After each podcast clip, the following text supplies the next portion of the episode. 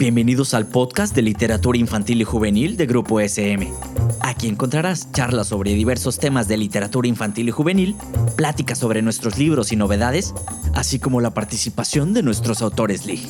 Un espacio especialmente creado para ti, docente, padre de familia y amante de la literatura infantil y juvenil.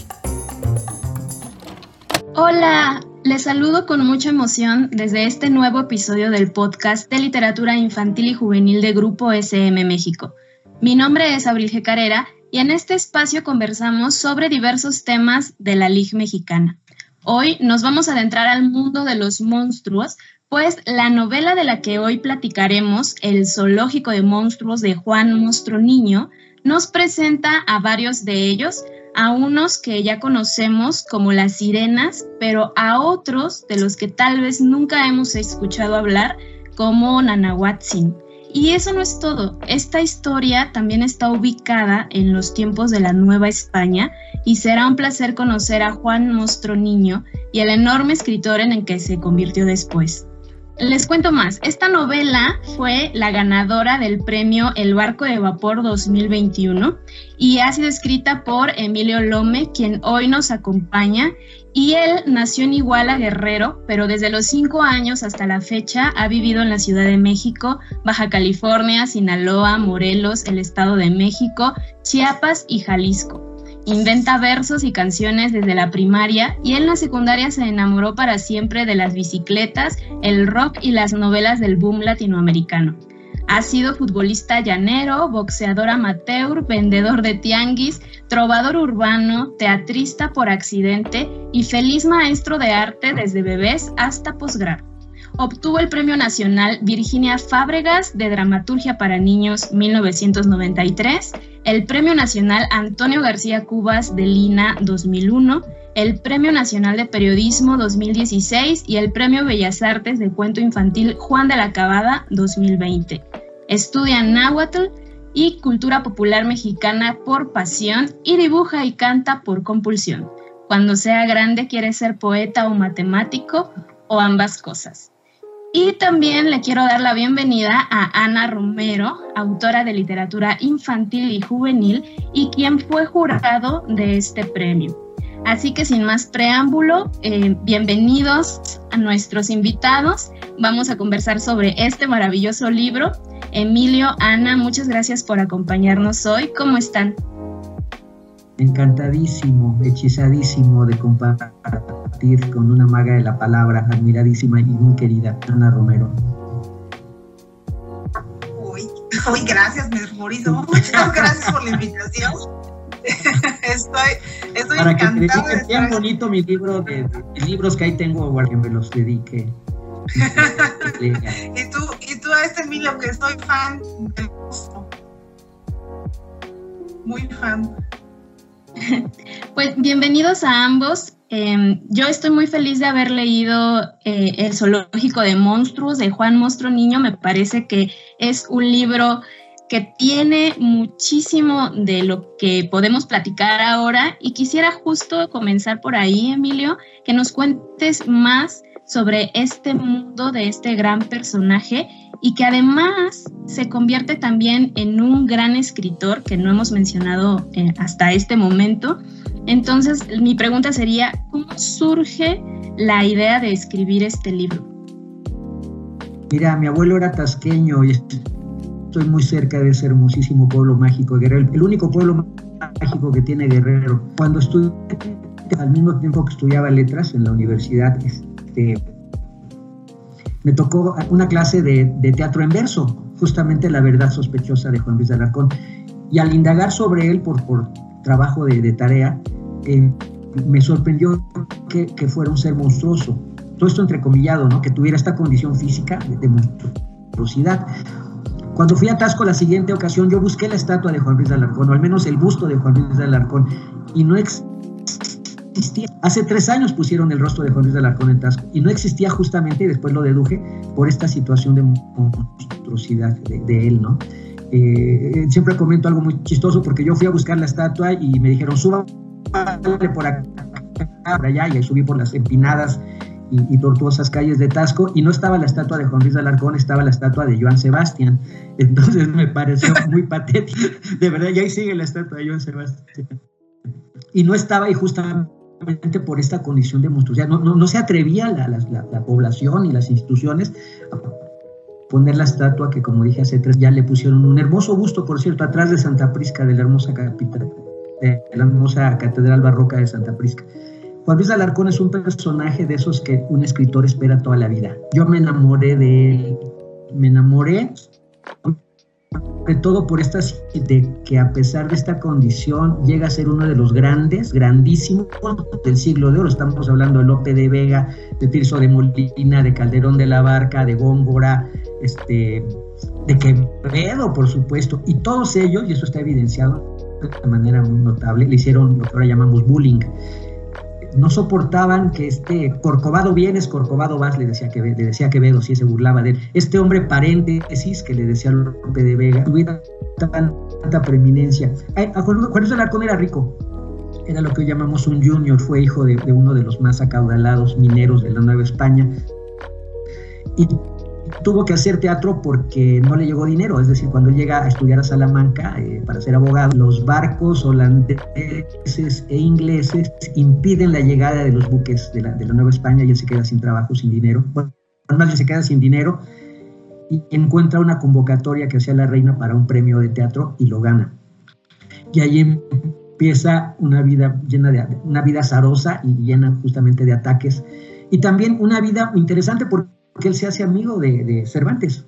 Muy interesante eh, eh, en el sentido de que los entremeses cervantinos, que los, releí, algunos de ellos para esta novela, pues el entremés estaba en prosa y los, las entradas, los postrecitos de entrada, ¿no? los entremeses, como serían los teloneros del rock, ¿no?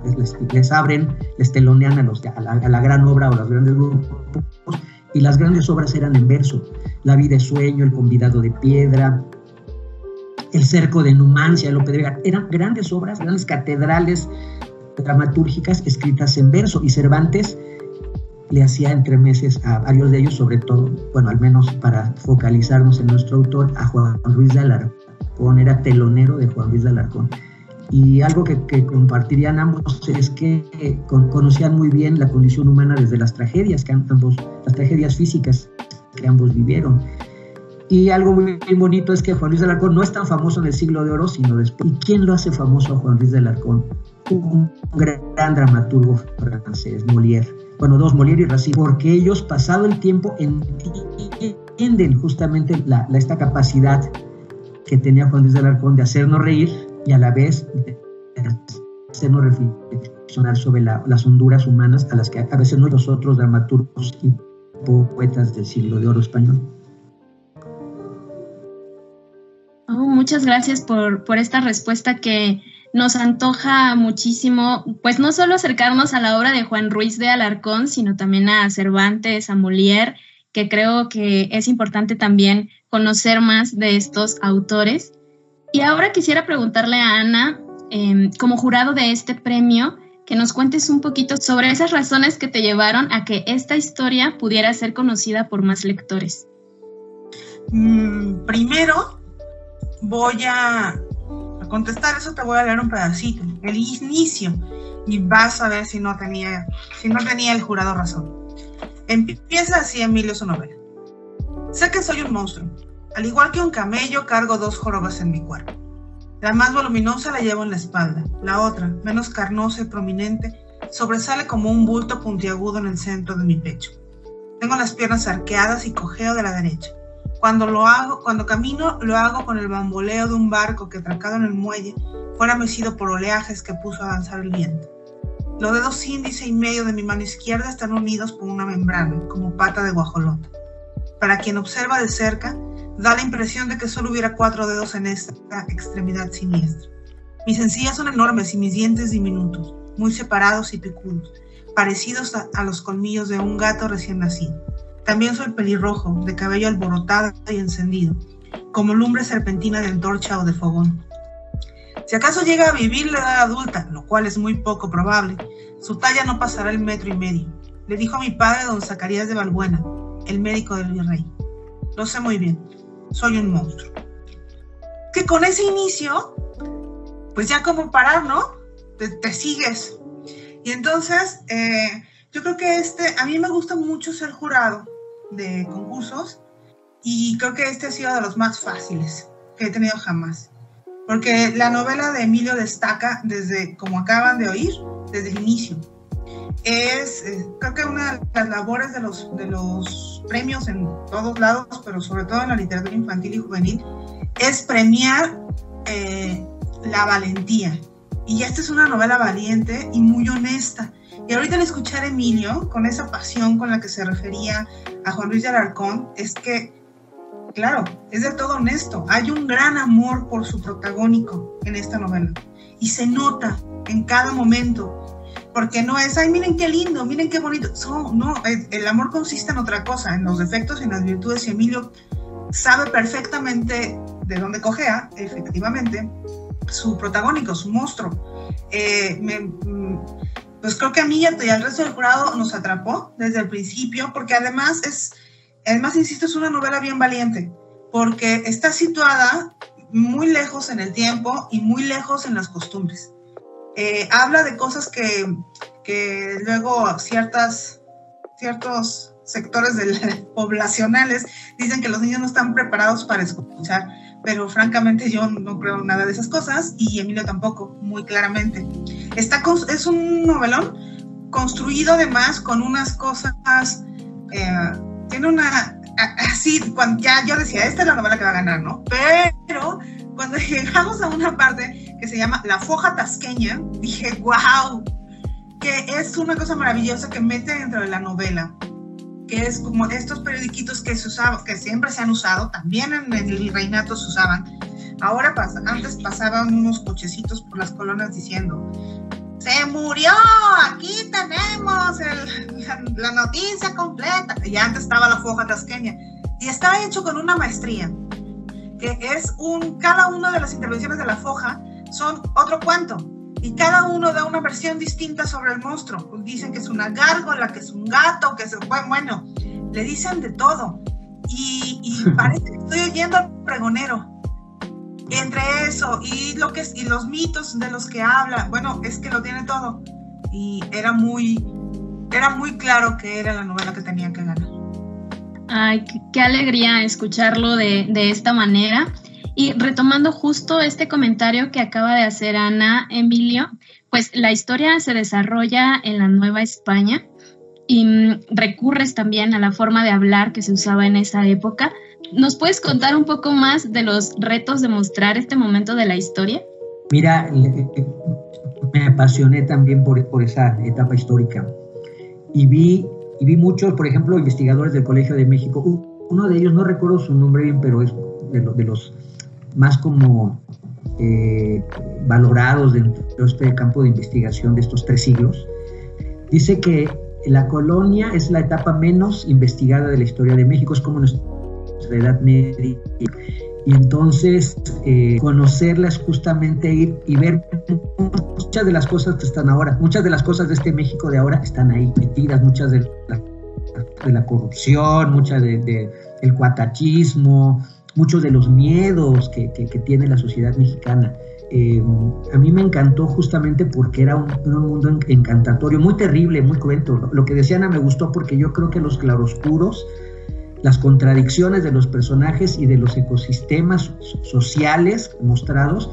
Es, es lo bonito que tengan este, estos conflictos, estas contradicciones, porque eso genera una tensión y le da mucha veracidad. No solo verosimilitud, sino también veracidad. Y me encantó cómo, eran los niños, ¿no? Como, por ejemplo, me encantó mucho lo, de los jesuitas, que después fueron expulsados de la Nueva España, justamente porque en ellos se germinaban las ideas de la ilustración. Las independencias de América se dan mucho a partir de estas ideas de la ilustración y con la, las, em, la división social ¿no? que se daba a partir de, las castas, muy, muy interesante, porque había, bueno, eso lo vimos en la primaria, ¿no? Había una división de mezclas de, de, de, de, los africanos, de los orientales, de los indígenas, y de eso dependían muchas cosas, muchos de los estamentos sociales. ¿Y qué se comía? qué se jugaba, qué jugaban los niños, qué comían los niños, ¿no? Eh, por ejemplo, en la educación de Juan Luis de Alarcón, pues él, era, eh, los niños de su condición, él era un niño muy rico, eh, su padre le, lleva a las tías, tenían nombre las, las tías de conocimiento, por ejemplo, ¿no? era todo muy religioso, tenía que pasar por, por, el arte, había una educación que, que, valoraba mucho el piano, por ejemplo, el órgano, cantar, estudiar latín, y todo ese mundo en sí mismo ya este, era ya todo un reto, ¿no? Y todo un aprendizaje para mí y contextualizar ahí a ese ser que como bien lo dijo este, Ana, sale por primera vez y entonces trastoca a todo ese pequeñísimo mundo que era Tasco y se genera desde el imaginario otro monstruo, porque por un lado está un niño monstruoso, siempre entrecomilladamente, y por otro lado los monstruos que están en el imaginario, muy cercanos en ese tiempo a, al medioevo, ¿no? muy cercano a los bestiarios medievales, por un lado, y por otro lado a la zoología fantástica mexicana, porque es un mundo donde lo indígena está muy presente, el nahualismo.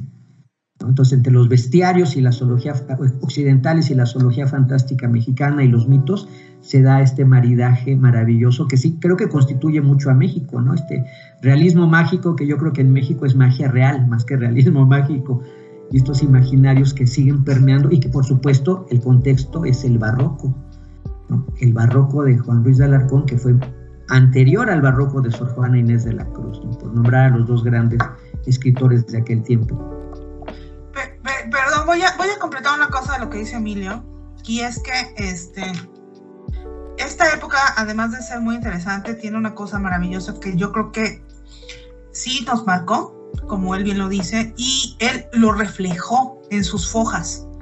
Hizo esta, era un, era un mundo en donde la realidad y la fantasía estaban mucho más pegadas de los que están ahora. Entonces, eh, no, no costaba ningún trabajo creer en los mitos porque los mitos se estaban construyendo y formaban parte de la cotidianidad. Eso, eso hizo Emilio con su libro. Y les voy a leer por qué. Porque es que es que bien bonito. Entonces yo creo que la mejor, la mejor forma de hablar de este libro es, es ah, pues leyéndolo, porque espero que todos lo compren, está bien padre.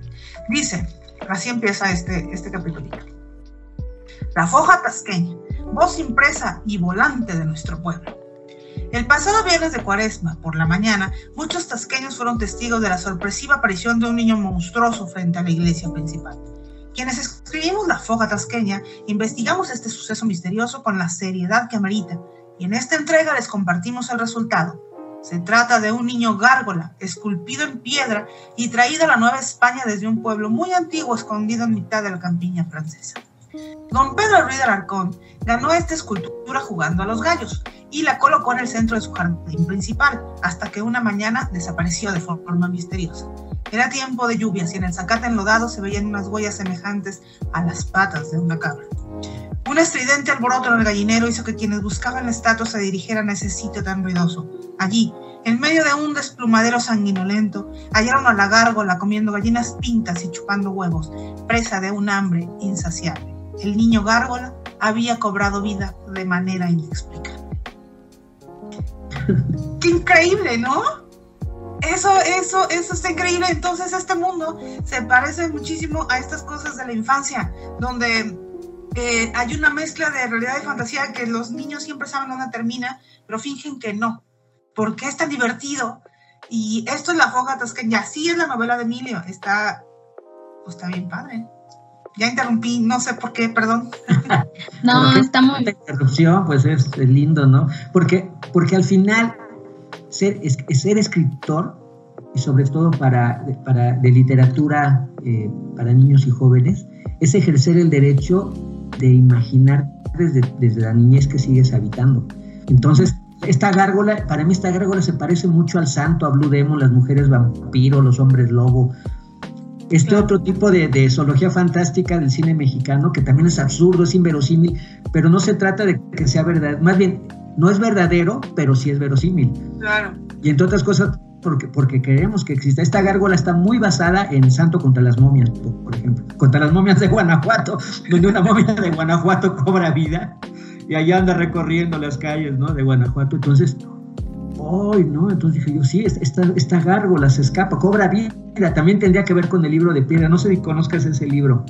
Bueno, esa película, yo la vi en película, el libro de piedra. Qué miedo, ¿no? Qué miedo del niño que era un niño, una estatua que cobraba vida. Entonces dije, bueno, voy a empezar a fantasear y voy a hacer que una gárgola cobre vida en Tasco. Porque además está, este niño gárgola come come chalupitas y come cosas muy pequeñas, toca la flauta, se, baila minué. Y eso también es muy mexicano porque contrarrestamos lo aparentemente terrorífico con este kitsch constante de nuestro arte popular, de nuestra cinematografía. Entonces es una gárgola de, que fácilmente podía haber combatido contra el santo y Blue Demon, ¿no? Además se la ganaron a los gallos, que también es una cosa como muy mexicana. Claro, dije yo, ¿cómo se la ganó? Se la ganó a los gallos. Sí, deben ser cosas así muy... Ese saborcito del pueblo mexicano que desde el pueblo muy mexicano puede hablar de bestiarios fantásticos, o sea, eso es, bonito. No, no, no le pedimos nada al imaginario europeo desde nuestros pueblos, ¿no? desde nuestros ranchos, nuestras comunidades. Claro, Y y justo como estamos mencionando ya la, solo, la zoología que aparece en esta historia, quería preguntarte, Ana, cuando leíste el libro, pues seguramente te sentiste atraída también por varios de los monstruos que se mencionan en esta obra, pero ¿podrías contarnos sobre alguno que te haya fascinado especialmente? Eso, eso es la siguiente cosa muy bonita que tiene el libro de Emilio, que es el la monstruosidad como la otredad. Todo aquello que desconocemos es monstruo, ¿no? Entonces, cuando sale, es muy bonita la escena de la primera vez que sale, que sale Juan Niño monstruo al público porque le dicen monstruo, pero también recibe, que esa, que esa es una escena preciosa, la primera muestra de cariño que recibe en su vida se la da un perro lobo, el calupo lo lengüetea. Entonces, es el único, es un animal que él descubre que debajo que de esa figura contrahecha hay algo más. Los seres humanos somos bien, somos los adultos en particular, somos bien raros. Entonces, si nos da miedo, lo atacamos. Y eso, eso, eso pasa con, con nuestro personaje. Y todos, em, hay una cantidad de, de de, monstruos en toda la novela, maravillosos no solo en la zoología, sino también, y eso es otra parte bien bonita, todos los mitos fundacionales que va contando Emilio remiten a un ser monstruoso, ¿no? Porque uno está jorobado, el otro es una albina, hay, un, hay una monstruosidad física dentro de ellos, y sin embargo, son dioses. Entonces eso es fantástico, ¿no? Y lo, lo, hizo, lo hizo muy bien. Y yo, por supuesto, tengo mi favorita que es... En Casihuac, creo que se llama, no me acuerdo porque es la mujer, mujer que son dos, significa en agua. una, es como Jano, como el dios Jano de los, de los griegos, de los romanos, que mira a un lado y otro, pero aquí son mujeres que, una, que ven la dualidad de la vida, lo oscuro, lo luminoso, la vida, la muerte, y son las siamesas, y, y son siamesas del zoológico de Moctezuma, que me parece que ya apareció, este zoológico de monstruos humanos que tenía eh, Moctezuma Xocoyotzin, ¿no? que, que, es donde Juan Monstruo Niño encuentra un espejo en el cual mirar su aparente anormalidad, desde esta mirada prehispánica donde los dioses son regalos de la divinidad para que podamos mirarnos en ellos y aprender de ellos. ¿no? Entonces eso me, me pareció muy, muy lindo de, pues de, esta creencia prehispánica donde la monstruosidad era vista de otra forma. Esa es mi favorita, la, sepan, la que les voy a leer un pedacito chiquititito. Dicen los viejos sabios de la náhuac que todos somos como Sepancasíhuatl, con sombra y luz, con pasado y futuro, con vida y muerte. Y cuentan también que el centro de esa dualidad es nuestro yodotl, nuestro corazón palpitante, al cual hay que pedirle consejo y al cual hay que escuchar cuando la incertidumbre, el dolor o el enojo nos impidan decidir con claridad. Qué bonito les puso, ¿verdad? Pues por eso, por eso ganó. está bien padre. eso está fantástico. Algo lindo porque fíjate que las partes prehispánicas o indígenas les di como un sesgo más como aforístico, más filosófico, porque así es, así es la poesía y, los mitos, de ejemplo, del Popol Vuh siempre tienen un sustrato como poético, filosófico, aforístico. y es lindo, ¿no? Y como lo leíste, soy yo. Muy bien, muchas gracias. gracias a ti por escribirlo. Está bien padre. Oye, Emilio, y no pude evitar notar también que en las dedicatorias del libro, una va dirigida a Guillermo del Toro. Entonces, quería preguntarte sobre tu admiración hacia este cineasta, además de tu relación con el mundo de los monstruos en general, que ahorita ya pudimos escucharte esta enorme pasión que guardas por eso, pero también sobre todo a los del imaginario mexicano, ¿no? Em, creo que sí presentaste muchas criaturas que al menos yo no conocía y estoy segurísima que tal vez muchos lectores también te van a sentir fascinados por este zoológico de Moctezuma del que hablas. Sí, el zoológico de monstruos humanos de Moctezuma. que estaba, ¿Sabes dónde estaba? En atrás del Palacio Nacional. Bueno, en lo que es ahora Palacio Nacional, ahí tenía su zoológico de, fauna y un apartado para los llamados monstruos humanos. No sé cuál será, será el nombre en, en, pero tenía una connotación totalmente distinta, muy similar a la de Guillermo el Toro, que incluso habla de un santoral de monstruos, ¿no? Y que justamente ve en el monstruo enseñanzas, enseñanzas para una aceptación integral, así como muy junguiana, ¿no? De nuestras sombras que a veces se externan, se manifiestan externamente en, la monstruosidad, pero como, como en, las películas de Guillermo el Toro, a veces el, monstruo no es el monstruo, sino es el aparentemente ángel, el aparentemente bello, el o sea, lo que sería el prototipo de la belleza y de la normalidad, es una monstruosidad mucho más contundente y destructiva que la del monstruo concebido este, socialmente. Y, pues Perdón, pues sí, justo eso, tenía yo curiosidad como de esta admiración hacia Guillermo del Toro, que también pues nos ha fascinado muchos, ¿no? Con las criaturas que él muestra. Y lo voy a conocer, lo voy a buscar.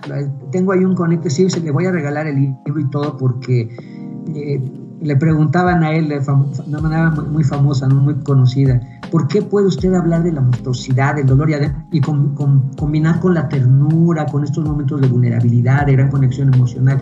Su respuesta es porque soy mexicano. si te fijas, en México, en los aeropuertos y en muchos, eso me, me lo decía mucho una amiga argentina, en los aeropuertos mexicanos, sobre todo en la Ciudad de México, la gente que tiene, por ejemplo, que está en silla de ruedas o que le falta una pierna, están ahí visibilizados. En otros países no, se esconde, se esconde debajo de la alfombra de lo políticamente correcto a esta monstruosidad y en México no, es mucho más evidente que salga tal vez por esa, ese vínculo con, esta relación de que lo monstruoso no es lo aparente, ¿no? que es algo más. Pues, pues como narras el, mito este del, sol, que fue... Eh, que, que, Ajá, que, que, es una persona contrahecha, ¿no? Entonces creo que sí, sí tenemos, por un lado somos bien crueles con, con, con, con la otra edad, pero por el otro sí tenemos una, por ejemplo, eh, una inclusión de la, de la otredad, ¿no? Ajá, Simbólicamente, ¿no? Pues están nuestros mitos fundacionales, como Nanagua es el sol, Nanahuatzin es el quinto sol, entonces sí. Eh, eh, es, desde niño, desde los libros de texto gratuitos de la SED que tenía la, la señora con la bandera, es impresionante. ahí, vi, ahí leí ese mito y me encantó, porque se contrasta mucho con Tecuchitecat, que es un mancebo hermoso, rico, guapo, guapo y, sin embargo el sol es Nanahuatzin, la valentía. Y yo creo que Juan Monstruo Niño, gracias a Don Chinto, este jardinero nahual, y como buen nahual tiene la sabiduría de leer a este, a este niño, lo lee, incluso le ve la marca de Quetzalcoatl, que es, que es, eso lo tomé de, de, una situación real que me tocó ver con, con nahuales oaxaqueños, con hombres de hombres medicina y mujeres medicina de Oaxaca. Y entonces él sabe que le va a recetar y lo que le receta es literatura, le receta mitos para, para, sanarlo, porque sabe que va a tener, que tiene y va a tener una vida muy, muy adolorida y entonces le empieza a recetar esos mitos que seguramente lo empoderan por un lado en la palabra y por otro lado en un imaginario, como, una, como diría, diría Michel Petit, la zona de refugio que nos da la imaginación. Y para ir cerrando esta conversación, me gustaría mucho preguntarte, Ana, tú que tuviste la oportunidad de leer la novela original y también en su versión ya editada, que nos cuentes un poquito de tu experiencia de seleccionar un manuscrito como el ganador del premio El Barco de Vapor y ahora conocerla como ya una historia que está próxima a publicarse? Pues yo creo que lo más relevante de esta edición es que no se nota. Por lo tanto, yo creo que es una gran edición. Quiero felicitar a las personas. creo que, supongo que Mónica y alguien más, que no recuerdo quién, eh, hizo, hizo la edición y fue muy buena. No, no, eh, creo que esa es como la parte, como la edición que yo más admiro, ¿no? Que no sé, que, que es una puntada invisible, va por detrás y parece que siempre estuvo ahí. Es muy natural al texto y está, yo creo que pues es absolutamente respetuoso. De pronto podría pensarse que otra vez vuelvo con el asunto este perdón, pero los adultos somos luego bien maloras. Entonces, a mí me daba como temor, yo decía, no vayan a querer quitarle este lenguaje a la novela porque es, es un gran mérito, pero luego hay quien pueda pensar que es aburrido. Es cierto, los que nos aburrimos somos los adultos, los niños le, entienden perfecto y no, está todo, está absolutamente todo, quedó muy bien, eh, felicidades a, a, quienes hicieron la edición, pero también y lo más bonito de este libro son las ilustraciones. Es, esa, esa es como la gran cosa, ¿no? De, de ver el manuscrito tecleado con, con, con, dedazos de pronto y todo, eso es una cosa muy, muy bonita de ver. Eh, y luego ver estas ilustraciones hermosísimas de Amanda, que Amanda es una crack, a la que admiro un montón. Y, y, creo que como que hicieron esta, esta cosa de rodar y del binomio fantástico, porque todas las cosas eh, locas que, que Emilia escribió, eh, Amanda les dio color y les dio forma. Entonces salen ahí unas serpientes con unas cabezas bien raras y unos, y unos perros que tienen una cabeza de molcajete. Está, creo que las ilustraciones son muy, muy, como que nacieron para ese libro y quedó un objeto precioso eh, que, que, que, buena parte de un texto precioso. Entonces, el objeto en sí mismo es una maravilla. el diseño también está muy bonito, cómo hicieron la foja, cómo... O sea que soy fan, pues. y yo me saqué la lotería con Amanda Mijangos porque tengo, como, como vivo mágicamente, María García Esperón me encantó, que, también le, ha ilustrado Amanda Mijangos cuando presenta un libro y dice, yo voy a salir de closet, yo vivo, mágicamente, yo también vivo mágicamente. Entonces, cuando vi a Amanda hace años en la fila de Guadalajara, me encantó y dije, yo quiero, quiero, quiero, quiero, quiero. Y se me cumplió ahora, fue, fue un regalo inesperado y una maravilla, me saqué la lotería. Hermosísimo su, su, discurso visual, ¿no? su propuesta de Amanda, o sea, un regalazo. Pues Muchísimas gracias a ambos por sus respuestas, que sin duda nos invitan a acercarnos ya, ya, ya a esta historia. No sé si alguno quisiera agregar algo más. Eh, hay que leer a Juan Luis de Alarcón. Yo creo que hay que verlo. No, no, están, están las jornadas, las jornadas alarconianas cada año en Tasco. Dejaron de poner obras alarconianas porque la directora le preguntaron, oiga, ¿por qué no pone obras de Juan Luis de Alarcón y solo viene con teatro comercial? y, la funcionaria dijo, es que no se le entiende lo que dice. Claro, yo creo que hay que tener un puenteo hacia Juan Ruiz de Alarcón, hacia su versificación, sus grandes obras, pero hay que generar este reconocimiento a este grandísimo autor, ¿no? Poco conocido y, y, poco leído, muy poco leído y también muy poco escenificado porque fue básicamente dramaturgo. Entonces, volver a Juan Ruiz de Alarcón y puentearle, como se ha hecho con Cervantes, plantearle la conexión con los, los, jóvenes públicos, las jóvenes audiencias. Y yo solo quiero volver a felicitar a Emilio, este, hizo, una, hizo una gran novela y, y no, no solo porque nos un dramaturgo que merece ser muy reconocido, sino porque también nos acerca a estos mitos fundacionales que luego nos da por olvidar y que, y que aquí pues nos vamos a dar cuenta de que son, además de maravillosos, muy entretenidos, porque eh, hay, una, hay, una gran, hay una gran tradición de narración oral que se echa de ver a lo largo de toda la novela y eso es una, es una historia que se lee no es una historia didáctica, no se me van a espantar sus lectores, no crean que nadie les va a poner un examen. Es una novela muy entretenida, es una novela de aventuras y es una novela donde hay un niño que está solo y queremos que deje de estarlo. Eso es básicamente, ¿no? De, eso se trata de esta novela y, cumple perfectamente su cometido. Y todo lo demás, pues son adornos que, que, están bien bonitos. Es histórica, pero, pero es fantástica. Exacto. La, ficción le da mucho vuelo fantástico ¿no? a, a los elementos históricos. Exacto. Pues nuevamente gracias por todas sus respuestas. Felicidades Emilio por este estupendo libro.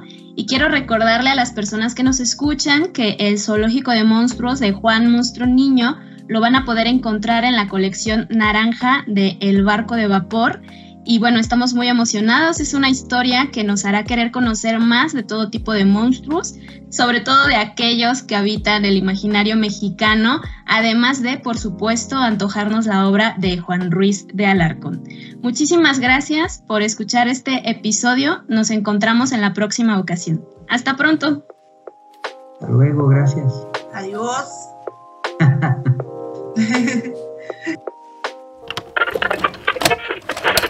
Esto fue un podcast producido por Grupo SM. No olvides suscribirte al programa para que no te pierdas ninguno de los episodios. Síguenos en nuestras redes sociales y nos vemos en la siguiente ocasión.